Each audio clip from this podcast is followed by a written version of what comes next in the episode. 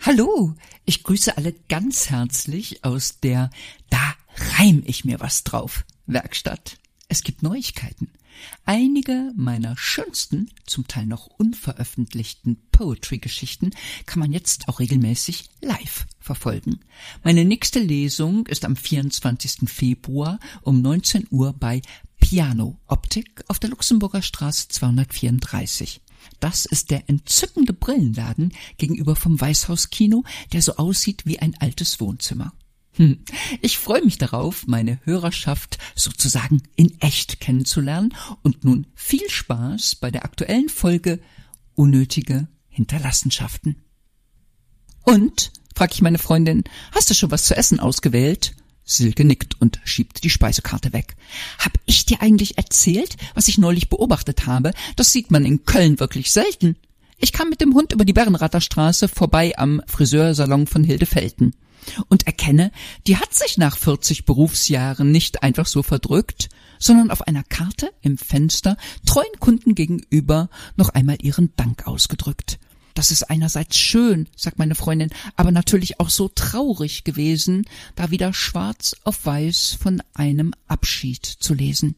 Allerdings hat Hilde Felten, das muss man ihr lassen, ihr Ladenlokal wirklich tippitoppi hinterlassen. Aber ist das nicht, sag ich, eine Selbstverständlichkeit? Nee, sagt meine Freundin, tut mir leid. Dadurch, dass ich jahrelang fast täglich an diesem Geschäft vorbeigegangen bin, gucke ich da wahrscheinlich etwas aufmerksamer hin.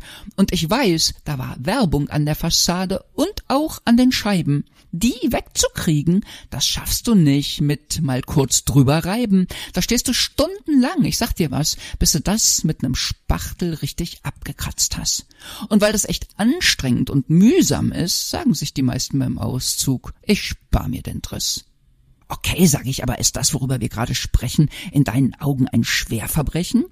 Natürlich nicht, sagt Silke. Aber wenn du mal aufmerksam hinschaust, dann siehst du eben, wie oft an Fassaden und Fenstern leerstehender Geschäfte noch alte Hinweisschilder kleben. Köln ist ein großartiges Beispiel dafür. Geh einfach mal mit offenen Augen von Tür zu Tür. Drüben, neben der Grundschule, die Wäscherei, ist seit Jahren schon verwaist. Doch wenn du dran vorbeifährst, denkst du, dass der Laden existiert und noch immer Waschbox heißt. Zumal die Tür und fünf oder sechs Fenster großflächig mit Folie überzogen sind, noch dazu in einem leuchtenden hellblau, was ich ganz schrecklich finde. Den ganzen Tag knallen visuelle Reize auf uns ein, darunter so viel Müll für die Augen, das muss doch nicht sein. Oft erkennt das Hirn erst im Nachhinein, ob sich das Speichern lohnt, weil da, wo Olli draufsteht, längst kein Olli mehr drin wohnt. Schräg gegenüber von der Grundschule war mal eine Gravieranstalt.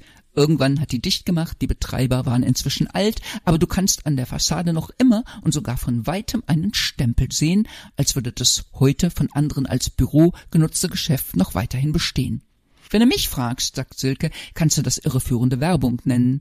Denn in den meisten Fällen lässt sich aus der Entfernung kaum erkennen, ob ein Ladenlokal oder Restaurant noch wirklich existiert oder ob sich der Hauseigentümer einfach nur ziert, ein Gebäude wie drüben, wo auf der Fassade riesengroß Yumi drauf steht, wieder so herzurichten, dass man gern dran vorübergeht.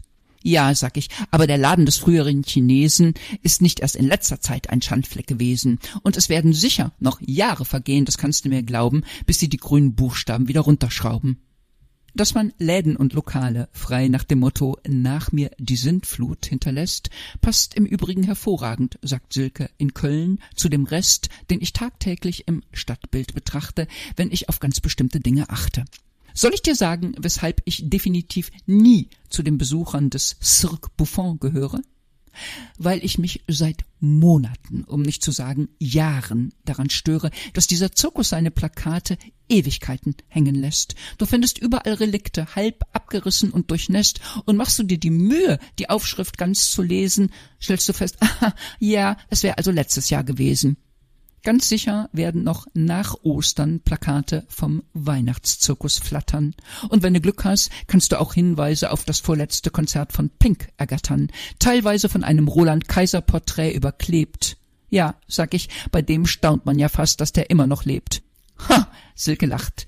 Im Fall der großen Peter Kraus Tour dürfte allerdings nicht ausgeschlossen sein, sag ich jetzt mal, und da bin ich sicher nicht allein, dass der Künstler aus bestimmtem Grund nicht mehr auf der Bühne steht, wenn in Köln hier und da noch ein Plakatfetzen von ihm im Winde weht. Hm.